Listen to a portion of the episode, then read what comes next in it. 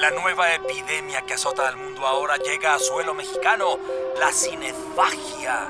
Los individuos infectados por el virus son conocidos como... Don't make me destroy you.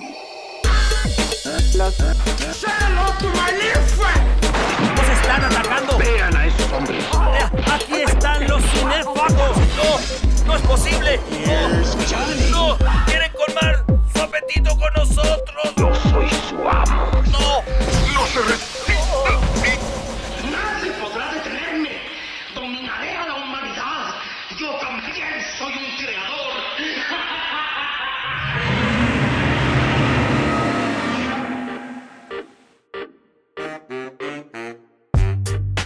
¿Qué tal, cinéfagos? Bienvenidos a un programa más de nuestro videoblog Cinéfago.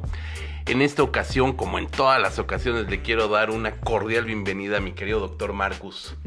Ah, bueno, pues muchas gracias por la presentación, como siempre, muy, mucho más eh, cálida de cómo me saluda fuera de cuadro, es- hay que decirlo, pero bueno, y, y sobre todo, bueno, gracias a la gente que nos está viendo, que se toma la, la molestia de dedicarnos un rato para ver qué, qué tonterías vamos a decir. Y hoy sí quiero presentar desde el inicio de nuestro programa a nuestro querido productor Octavio Serra, que casi siempre lo dejamos al final, pero los últimos son los primeros siempre. ¿no? Ajá, exacto. Hoy queremos hablar de un cineasta que eh, falleció hace muy poco tiempo, falleció hace apenas un mes y medio, el 24 de marzo de este año, y que es una pieza clave para el cine de serie B. No solamente el, cine serie eh, de terror, perdón, el género de terror, sino la serie B en general, dentro de este muy complejísimo marco que es el cine independiente de los Estados Unidos.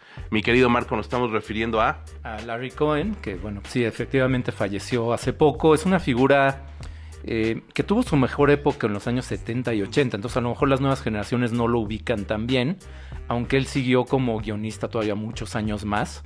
Su etapa, su etapa de director es básicamente esa, esas dos décadas. Pero él, bueno, antes de, de dirigir sus largometrajes era guionista de televisión con series muy famosas, muy populares, que de hecho le dieron dinero para comprarse una mansión en, en Los Ángeles. Y mal no vivía. Sí, no, no, no le iba mal. Pero, eh, y más adelante también llegó a escribir películas bastante populares. Creo que la más sonada en su última, en su última etapa, la de Phone Booth, ¿no? Esta con Exacto. Colin Farrell. Entonces, vaya, sí es un director que a lo mejor, eh, si no han visto esas películas de los 80, por lo menos estos guiones recientes puede que los, que sí los reconozcan, ¿no?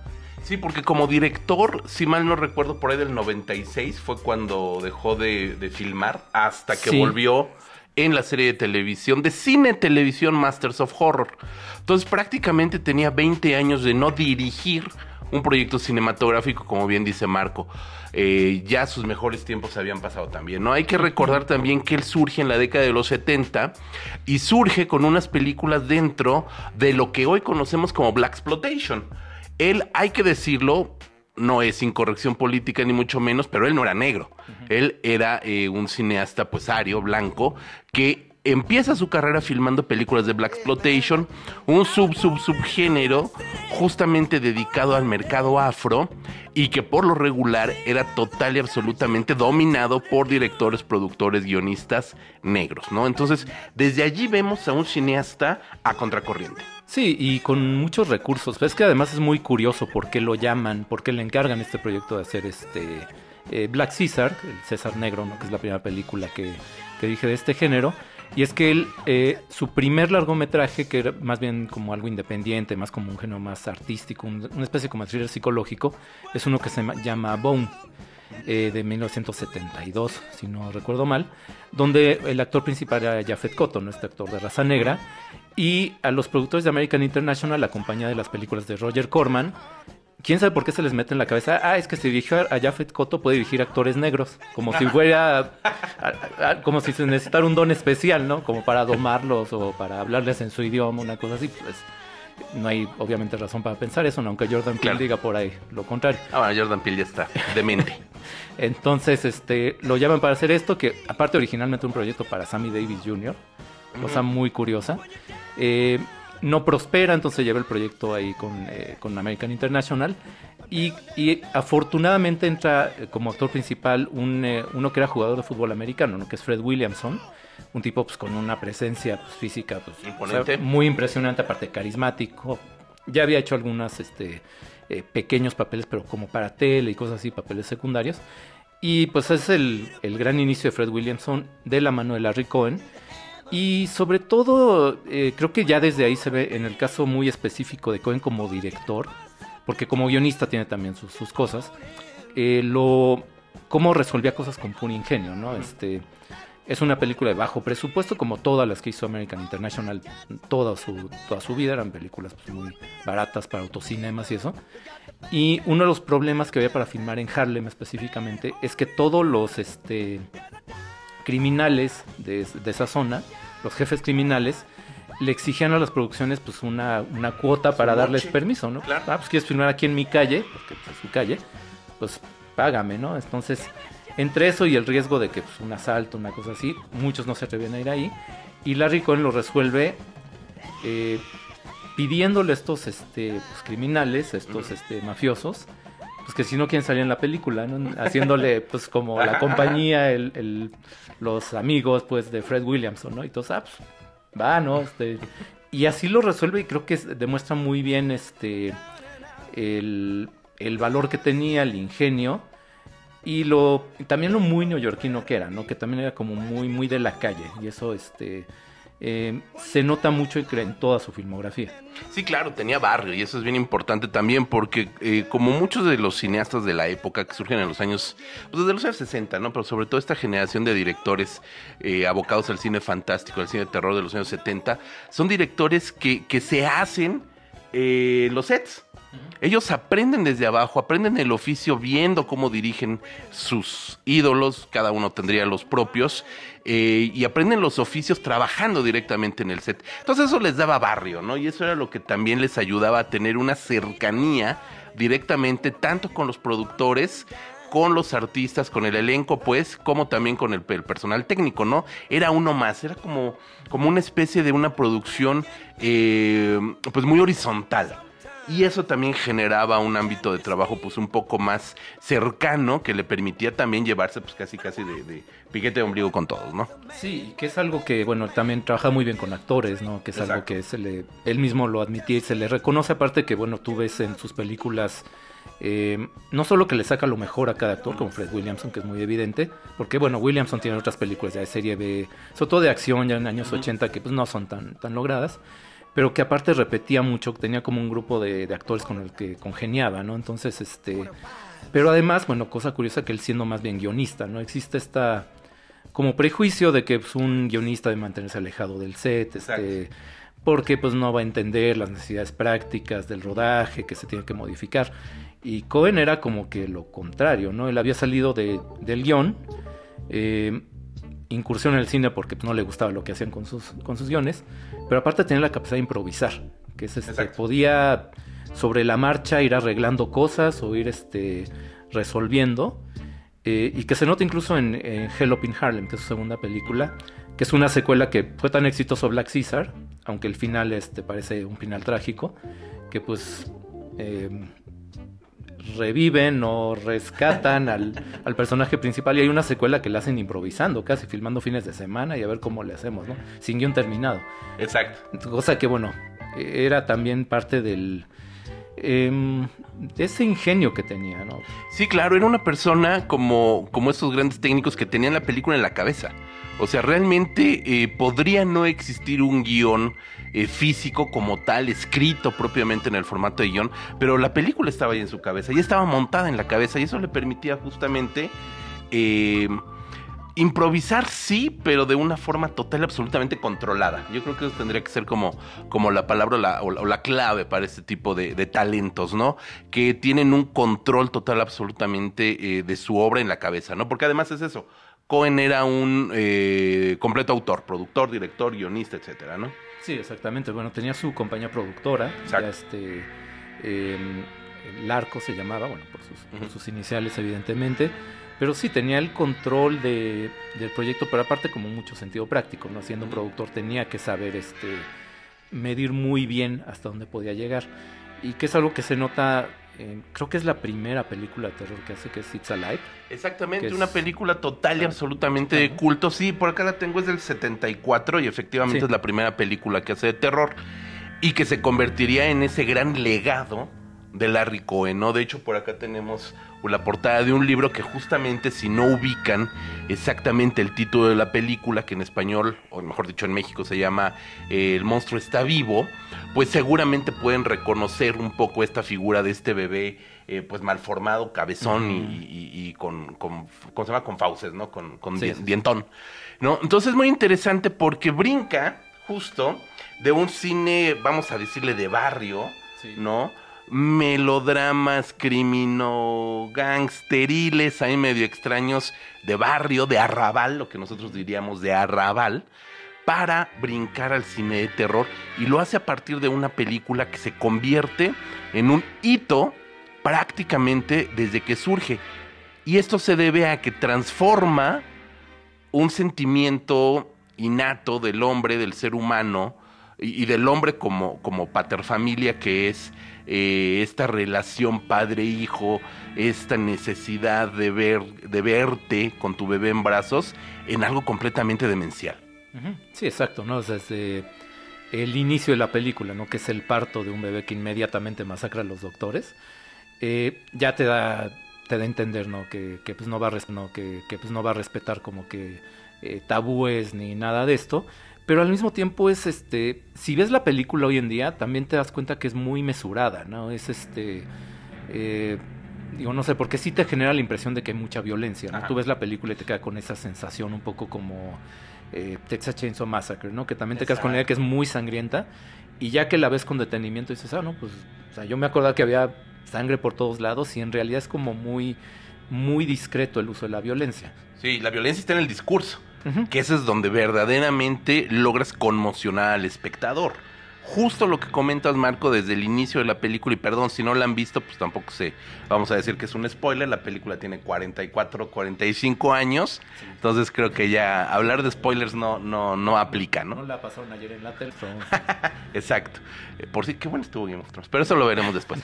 Eh, independientemente de esto, hay una serie de postulados que va desarrollando la película acerca de este vínculo roto antinaturalmente entre el padre y el hijo. ¿no? Y cómo esta figura protectora que tiene todo, o, que nosotros entendemos como, como esta figura que haría todo por proteger a su hijo, vuelca justo hacia el otro extremo, intentando hacer todo por destruirlo. Y eso creó también un, un- un alegato bastante fuerte. La película fue sumamente controvertida, Marco. Sí, porque además estaba muy reciente lo de, bueno, en Estados Unidos la ley de Roe versus Wade, bueno, ahora está más bien juicio de la, de la corte que legaliza el aborto, ¿no? Entonces también estaba muy, muy candente el tema, estaba muy vigente y proponer esto en términos de un, eh, un bebé monstruoso, pues sí era como que algo, este, que llama bastante la atención. Aparte, bueno, tuvo muy buena distribución la película, la distribuyó Warner. Entonces, eso también facilitó, aparte de su discurso, que este pues que tuviera ese impacto, ¿no? Que, que además es de las eh, películas de Coen la única que tuvo secuelas, ¿no? Que tuvo continuaciones. Sí, un par más. Eh, y sí, la película, fíjate, quiero- creo, ahorita que comentas esto que la distribuyó Warner, yo creo que realmente no supieron ni lo que estaban distribuyendo, ¿no? Son como esas películas que, llamémosle una mente más chata, más plana, puede ver como una película, o bien que tira mucho hacia la parodia y que puede resultar hilarante en algunos momentos, simplemente ver las marionetas, porque bueno, Sí. estamos hablando de que no eran efectos especiales digitales, estamos hablando de, de látex, de, de- de monos hechos de goma y que se nota realmente el, el- el, digamos, la discreción de los efectos especiales, yo no diría pobreza ni mucho menos, sino, sino la discreción, lo artesanal de, la, de, de los efectos especiales, y que pues algunos se van con la finta y la risa fácil, y la sangre, porque la hay, poquita, pero la hay, y la violencia discursiva que ya comentamos, pero sin analizar trasfondos y sin darle otro tipo de repercusiones de lecturas al, al- a la película, que fue coyuntural, que también es importante porque con- justo confronta una posición legal real que está sucediendo con la película y pues le da una lectura que solamente muchos años después reivindica la película como una obra de culto. Sí, exactamente. Pero es que, bueno, ahora que mencionas esto de las eh, del subtexto, es que, bueno, también Larry Cohen se distinguía por eso, ¿no? Como guionista, en, en todas estas películas de terror que puede haber sido muy fácil irse a la fórmula del monster movie, este, y pues, o el slasher, ¿no? Este, poner un tipo con un machete correteando adolescentes. eh, siempre buscaba darle un, un mensaje, una especie como de crítica, ¿no? Este, bueno, en It's Alive es esta cuestión de las eh, paternidad o los bebés este, eh, monstruosos, pero en este God Told Me To, que no me acuerdo cómo se llama en español. Dios me lo este, dijo. Dios me lo dijo. Sí. eh, Bueno, en, que toca el tema como de la religión, pero dando... Dios me lo ordenó. Ah, sí. Dios me lo ordenó, Sí, sí, así sí. se llama en español. Sí, que toca el tema de la religión, pero dándole una explicación, este, que ahí sí no vamos a mencionar este en, en qué acaba, pero sí es este muy extraño, ¿no? Este, esta cuestión de las, este, de alguna manera equiparando eh, la revelación divina con la locura, aunque después te va una explicación que no te esperas y que, Que no te esperas. Y es una película sumamente difícil de ver. Tuvimos la oportunidad, y ahí sí Ujú. debo de decir, ya me está engañando el productor, perdón. Este, debo de decir que tuvimos la suerte de poderla exhibir en Masacre en Joco. Y la poca gente que la vio, porque fue una de las funciones primeras, como a las 4 de la tarde, si mal no recuerdo, la sala estaba un poquito arriba de la mitad, no, no hubo un lleno en esa función, no sabían cómo reaccionar a la película al final. Porque si hay algo, y, y de alguna manera no es que sea un leitmotiv en la obra de, de Cohen, pero sí hay algo que puede resultar tan polémico como, como este ataque a la paternidad o esta, esta ruptura real de la, de la relación padre-hijo, es el enfrentamiento con la religión. Que de alguna manera también te habla de una ruptura padre-hijo, ¿no? Pues la Santa Madre Iglesia con su Grey y cómo existe esta relación, pues prácticamente, eh, pues sí, de eso, ¿no? De una maternidad o paternidad que aquí se rompe también y se fractura en otros niveles y en otras circunstancias, no tiene nada que ver con, con hijos carnales ni mucho menos, pero que también plantea un asunto mucho más allá de lo que está por arriba, que es una serie de asesinatos, una serie de muertes, etcétera. Parecido a Belzebut, ¿no? Al principio. Exactamente, que es un poco parecido Una a serie de Belzebut. asesinatos sin explicación, ¿no? De gente Exacto. que enloquece y, y empieza a matar. Eh, sí, pero es que sí tenía este, esta cuestión como de religión y en general como de cuestionar la autoridad, ¿no? Que es mucho... Es como el hilo conductor, pues, en, en el caso de Larry Cohen en general. Eh, cuestiona ideas eh, preconcebidas sobre religión, sobre paternidad. Eh, bueno, hay una película que es así, no, yo no la he visto, que es este, los archivos privados de J. Edgar Hoover, el que fuera director del FBI, que es una, pues, sí, un- una cuestión de eh, cuestionar políticamente, ¿no? una figura que eh, ha decaído mucho su prestigio ya en, en últimas décadas, porque ahora ya se sabe que espiaba a Martin Luther King claro. y a John Lennon, y hay, hay documentales sobre el espionaje que ordenó contra John Lennon, por ejemplo, pero que en ese momento, en los años 70, todavía no era, este, no estaba tan lejana, ¿no? De, de ser una figura poderosa. Entonces, eh, tiene como esta, esta voluntad siempre de ir, este, de ver qué hay detrás, ¿no? Como del discurso oficial, que es lo que también hace que haya permanecido vigente. Sí, claro, si mal no recuerdo, Marco, me sacarás del error si es así. Ahora que dices de este cuestionamiento a la, a la autoridad, a las figuras de autoridad que ya vimos con el padre de familia, ahora con la iglesia, ahora con Hoover, es guionista y productor de Maniac Cop, sí. ¿no? De esta sí, sí. serie que, que, bueno, originalmente fue una película, tuvo tres secuelas, si mal no recuerdo, está Maniac Cop 4. Sí, es que aunque ya las últimas eran directo a video, ¿no? Que Eran lo que directo a hace video. difícil luego Ajá. Pero justamente habla de un policía que se convierte en un monstruo y en, una, en un monstruo real, un monstruo, como- un monstruo diríamos nosotros como tal, y que se va a convertir justo en la antítesis de lo que los estadounidenses tienen por la policía, que hay que, hay que mencionar que en Estados Unidos la figura del policía sí es apreciada y valorada, no como aquí en México. Ser un policía y rendirle eh, eh, pleitesía al policía, bueno, sí es algo como muy, muy de los estadounidenses. Y aquí te quita por completo esa, esa aura maravillosa del policía y lo convierte en una fregadera, ¿no? Realmente. Sí, sí, sí, lo hace más en este policía como lo eh, mostraban los hippies, ¿no? Este, Ujú. este, o sea, un tipo eh, brutal que ejerce la violencia, este, eh, sí, y tal cual. Y es que, bueno, también es parte, pues, de toda esta actividad que desarrolla como productor, eh, que digo, también es, es muy amplia, nada más que, este, creo que falta, antes de pasar, digamos, a, hablar de esas otras facetas. Creo que hay todavía un par de Ah, no, películas sí, de no, terror, ¿no? Este, sobre todo, bueno, ya que estamos hablando de...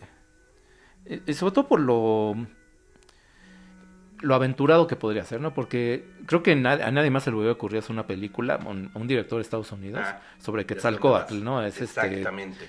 totalmente... Sí, Q. Q, Q, la serpiente voladora. Ajá. ¿no? que es Q de Quetzalcoatl, evidentemente, que es una película total, absolutamente atípica dentro del universo del fantástico y del cine de terror estadounidense, porque además es una película ya del 82, según veo aquí, ya había pasado It's Alive 2, ya había pasado la, la secuela de su gran éxito del monstruo está vivo, y es una película que se factura cuando ya los monstruos gigantes o esta paranoia postatómica donde la energía atómica o la bomba H, o hay otros con la bomba H, pues despiertan reptiles prehistóricos o agigantan insectos o, o lo que ustedes gusten y manden desde cangrejos, escorpiones, abejas, lo que ustedes quieran, ¿no? Ya había pasado esa moda.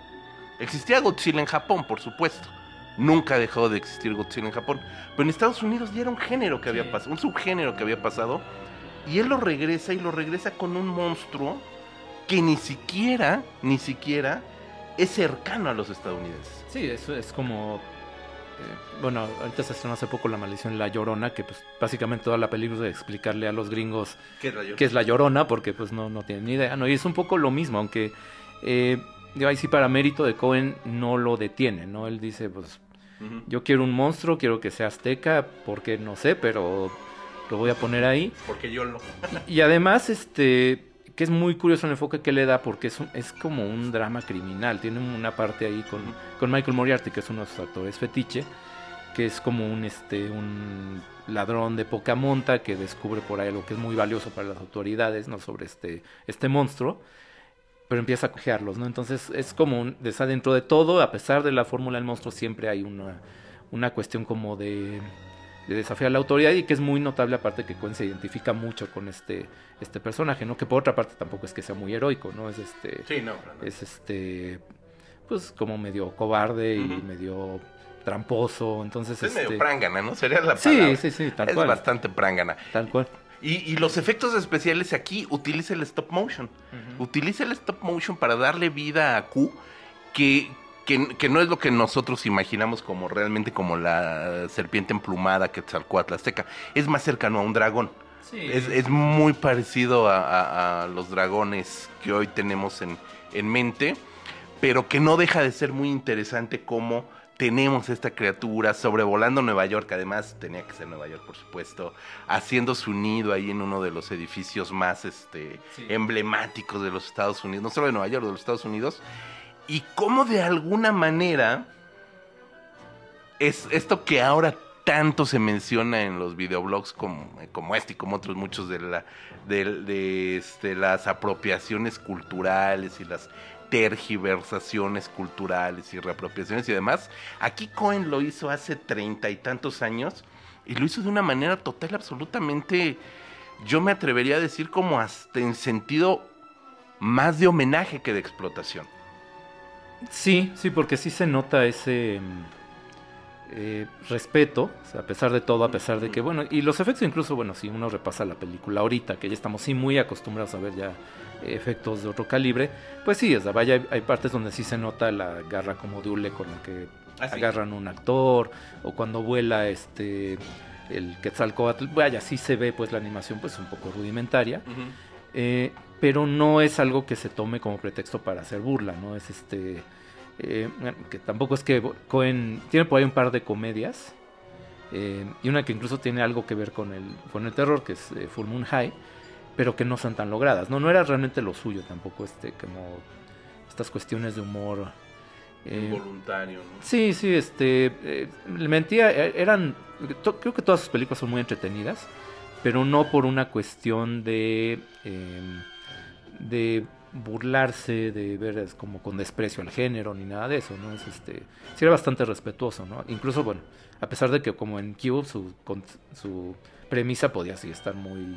Muy disparada, ¿no? Muy- Ah, no, sí, sí, por supuesto, ¿no? Las premisas con las que, que parten sus películas están disparatadas, ¿no? Pero... Stuff, este, es otra- Eh, The Stuff, que es justo lo que te iba a comentar.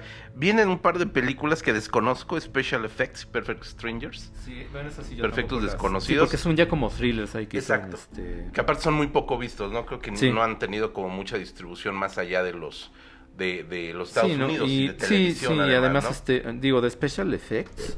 Ay, perdón, aquí estoy moviendo el micro. Este, eh, nada más tengo la referencia que tiene que ver, es como cine dentro del cine, ¿no? Es de un eh, director que enloquece y empieza a matar gente dentro del set, así como que estrangularlos con el celuloide y cosas así. Pero no he podido ver la película, ¿no? No se Se consigue tan fácilmente. Bueno, eh, dentro de la película no sé cómo No le se hace, rompe. Pero, pero de alguna manera se las Ok, ingenia, ¿no? está bueno. Se lo perdonamos Y- porque es la rica. Sí, no, y, y es que también, eh, también cuando se salía de esos géneros de terror que sí se le daban bien, y por eso mencionaba yo Full Moon High, que también sí la, la repasé ahora que, bueno, que falleció hace poco, es que sí es una comedia bastante fallida. Básicamente es el concepto de Teen Wolf, esta de Michael J. Fox, Ajá. el hombre lobo que El juega básquetbol. Pero en vez de básquetbol juega fútbol americano y la verdad es que es una comedia, sí, muy, muy fallida. Eh, eh, es muy parecida a las de... Si, si para hacer como una idea, una comparación, es como, como película de troma, pero de las malas, o sea, de las que no son simpáticas, ¿no? De las que los chistes son fallidos, que sí se ve que el guion era como la primera versión y nadie se molestó en revisarlo, etcétera, etcétera, ¿no? Pero bueno, eh, digamos, como tiene esos este, como baches, pero bueno, regresando ya a The Stuff, The Stuff. es este igual es un concepto también muy extraño, muy muy raro de una especie como de bueno, no yogurt, pero es una especie como de un, un producto, un este ¿Sabes qué sería como el Danet de Danone? Sí, algo así como una natilla, si Como una natilla. Una natilla, pero que Porque Danone no nos paga este comercial, señores. eh, un- una como natilla que es Ajá. este que enloquece a la gente, así que este se vuelve muy popular, pero que en realidad tú te la comes y luego te come a ti, ¿no? Este te- como que te te, Te refagocita. te- exacto, ¿no? Te digiere, ¿no? Te digiere. Y que bueno, que Cohen ahí sí este como parte pues de su de estas ganas de crear algo nuevo, él decía que su, su idea de la campaña publicitaria era lanzar ese producto, bueno, hacer toda una campaña, pero del producto, no de la película. Como decían, no se pierdan este nuevo producto, no sé qué. Y ya después, ah, bueno, pero es este para la película. No lo hicieron porque iba a salir más caro el caldo que las albóndigas. Este, hacer una campaña de tele de un producto, pues iba a ser una locura. Entonces, este, pero va- vaya, aún dentro de su modestia, porque la película también es así como, este, es un poco desigual, pero tiene todavía este mensaje contra el consumismo, ¿no? Que eso es muy, muy interesante. Y contra la industria de la comida rápida. Sí, contra la industria del fast también. food, o sea, no solo con el consumismo en general, sino en específico con la comida chatarra, el stuff, este, que es justo como está. Sí, como una crema, un yogur, Sí. una... Sí. Sí, sí, sí, que es justamente eso, ¿no? Que ya los gringos, cualquier mugre que le pongas enfrente, se la tragan, no les importa exactamente, les da lo mismo que sea, y están felices siempre y cuando sepa bonito, aunque sean cualquier... Sí, sí, sí, aunque esté lleno de azúcar, sí. aunque sea este, sí, pues, aunque básicamente azúcar. algo totalmente sintético, ¿no? Este eh, y sí, bueno, es una película también bastante eh, tiempo hay una escena con unas como este milicias este de extrema derecha que se unen a la lucha contra la, la, la natilla, ¿no? que es también muy muy extraña, ¿no? Y de repente es no no sabes si estás viendo sin caer pues en el humor involuntario y sin caer en la en la burla descarada, pero de repente sí se atrevía a hacer cosas este, Muy paródicas. Sí, Muy sí, sí, paródicas. sí. Y, y- y- y lo que sí parodiaba bastante era justamente estas fuerzas que tendrían que ser represoras, ¿no? En este caso el ejército. O Sí. sea, termina burlándose de ellos. De ellos sí es bien interesante, ¿no? Luego vendría It's Alive 3. Una película que en lo personal sí ya no me, Sí, ya no, no, me gusta. es este. eh, Sí, también este, igual la repasé hace poco y sí es como muy dispersa. es como. dispersa. eh, ahí sí ya no sabes si de verdad estás viendo este. eh, esa. La idea es como demasiado simple, es como. Tiene unas escenas, una, pla- una isla tropical que de repente ni siquiera está bien desarrollada. Eh, hay una serie de personajes que pues tampoco. Como que ninguno se te queda en la memoria, vaya, Sí, está claro. como. Sí, es, es- eh, cierra la trilogía y la cierra pues sí mal. o sea, La cierra muy mal. Sí. Y de hecho, ah, para la gente que no, que no lo conozca, los cinéfagos que no conocen eh, eh, esta trilogía o la conclusión de esta trilogía, pues básicamente los bebés de It's Alive, del monstruo está vivo, crecen, crecen y pues tienen la necesidad de hacer vida familiar también. ¿No? Entonces a partir de eso es que se desarrolla esta película que como bien dice Marco es sumamente desigual.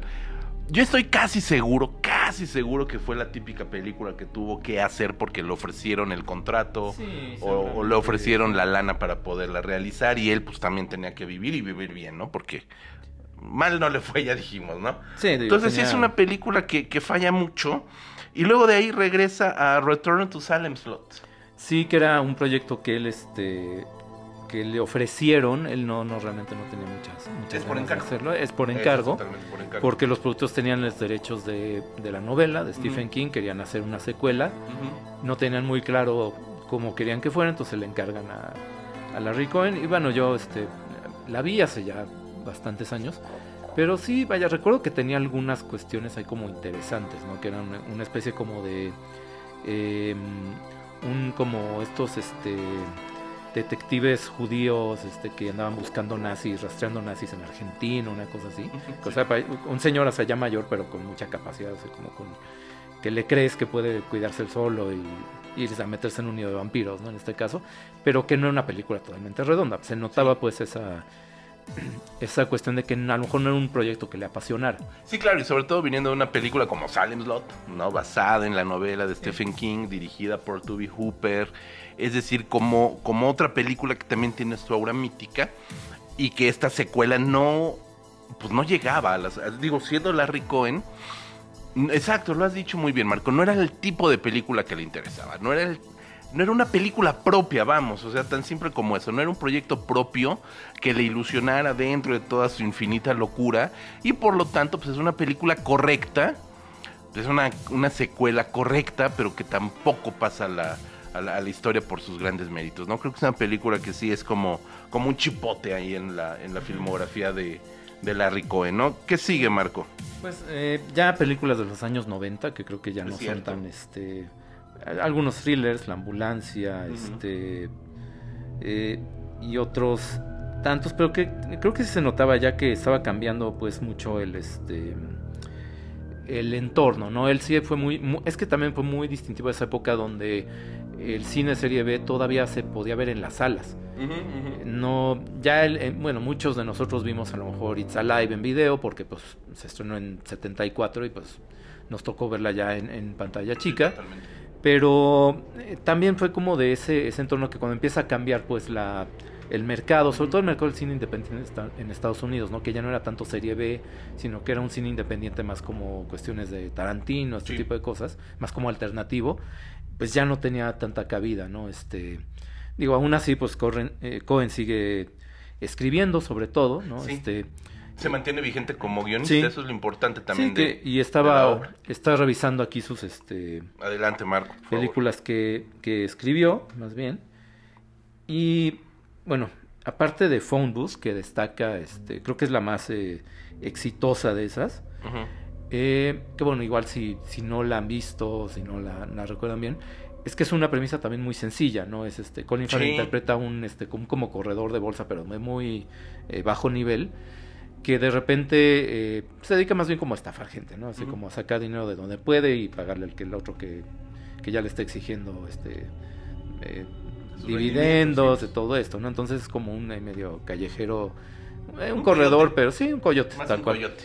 Pues de repente, este, en una cabina telefónica recibe una llamada y el que le habla es alguien que, alguien que perjudicó en el pasado, que dice, mira, te estoy apuntando con un arma y si te sales de la cabina por la razón que sea, te mato, ¿no? Este. Y te lo muestro disparándote un- a un lado de Ajá. a 20 centímetros, ¿no? Entonces, y de eso tan sencillo que transcurre en un solo escenario, te construye un thriller, ¿no? Que es este, es que creo que nunca perdió ese toque para construir historias, creo que fue lo, este, a lo mejor la industria lo dejó atrás, digamos, en cuanto a eh, financiamiento, que tuve ocasiones de dirigir, todo esto, pero seguía aportando ideas, ¿no? Este, claro. Phone Booth. Y otra que andaba, bueno, que la verdad no me acordaba que lo hubiera escrito, pero que es esta de celular, Ajá. que es este, esta vez una serie B muy eh, una trama muy improbable, muy, muy, muy, este, Sí, es muy improbable. muy, este, raro, ¿no? De que secuestran una, este, una, así, Que es Kim Basinger, ¿no? Kim La- Basinger, ajá, que, aparte creo que es bióloga, ¿no? Y la secuestran y, y dentro de su encierro se da cuenta que puede mandar señales, este, porque se encuentra creo que una videocasetera rota y, y de repente, aunque es bióloga, pues le sabe a la electrónica y este, ¿Y por qué no? y ¿por qué no? Este, Manda señales y... manda señales con un chavo que trae su celular y le interviene la señal y, y se hace un thriller ahí, este, Muy poco probable. pero bastante Pero divertido, bastante divertido. bastante divertido, o sea, que es como esas películas. Y además era la euforia, también estamos hablando de principios de los años 2000, ¿no? Cuando los celulares ya, em, ya no eran tanto esos instrumentos de lujo, que esos tabiques enormes que traían los, justo los corredores de bolsa, los hombres industriales, etcétera, etcétera, sino que ya habían ganado mercado y que ya se habían convertido en un, en un objeto popular más que una herramienta de trabajo, que, que ahora nuevamente lo es, lo es, pero ya era como esta herramienta popular para estar en el ligue, para estar muy cool con tu celular. Entonces, a partir de eso, justo es que viene todo este enlace con un chavo, pues un chavo, un, pues, ¿cómo decirlo? Pues muy cool, muy buena ondita, muy yuppie, eh, con una persona madura que, que es eh, Kim Basinger, ¿no? Y que por cierto lo hace Chris Evans, el, este, el chavo este. Mira nada más, Sí, el, sí, el Cap, el, Capitán América. mismísimo Cap. Está el bien. trasero de América. El trasero de American, The Great American Ass. En fin. Pues sí, mal no Este-.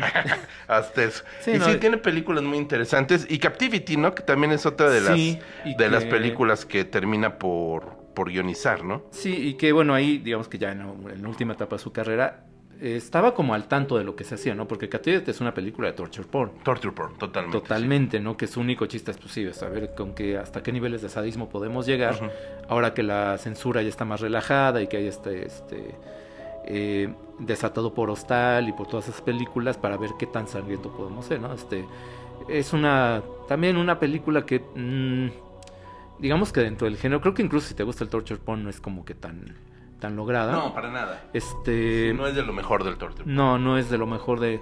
Y aparte, eh, creo que, digo, au- aunque eh, a Cohen creo que sí, nunca se le dio el, el hacer cosas realmente de mal gusto.